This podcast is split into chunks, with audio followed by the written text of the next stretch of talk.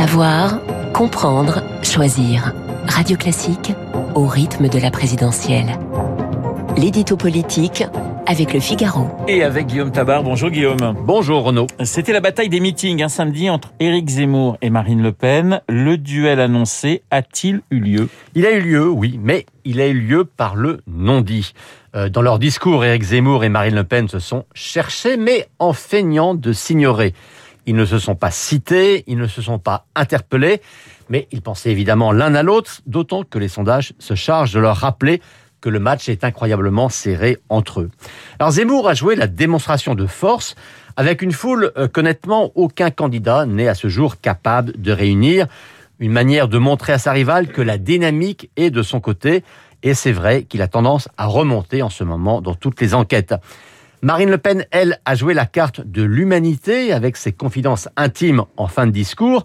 Euh, un moment inattendu et qui, il faut le reconnaître, avait une certaine force une manière de dire à son concurrent tu fais peut-être de grands discours sur la France, mais moi, je sais mieux que toi toucher les Français. Alors Lille contre Reims, ça ressemblait à une affiche de, foot et de Ligue 1, mais est-ce qu'il y avait une, symbolique dans les, dans les lieux choisis? Écoutez, oui, je pense que ce fut leur manière de s'envoyer un message subliminal. Lille, bien sûr, c'est le nord, ce sont les Hauts-de-France, les terres ou les anciennes terres industrielles et ouvrières. Zemmour a voulu parler à l'électorat populaire dont on dit qu'il est l'apanage de la candidate du RN.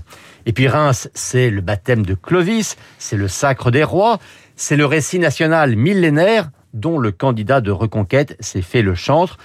Chacun, voyez, a voulu aller sur le terrain de l'autre. Chacun a voulu travailler ce qui était finalement son angle mort. Alors, dans son discours, Éric Zemmour a présenté des mesures pour euh, le pouvoir d'achat. Est-ce pour rattraper un, déficit de crédibilité programmatique?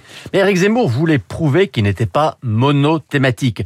Euh, moyennant quoi, il a quand même passé la moitié de son temps à expliquer que le problème du pouvoir d'achat des Français venait du fait qu'il fallait financer l'assistanat des étrangers. Il a par ailleurs fustigé les réponses habituelles de ceux qu'il appelle les politiciens, mais sa proposition phare, hein, la possibilité pour les entreprises de verser une prime sans charge, n'est jamais que l'extension de la prime Macron. Euh, la crédibilité, Marine Le Pen, elle, elle l'a jouée sur le terrain politique en ciblant spécifiquement et exclusivement Emmanuel Macron, comme si elle voulait déjà se mettre dans la posture et la stature d'une finaliste.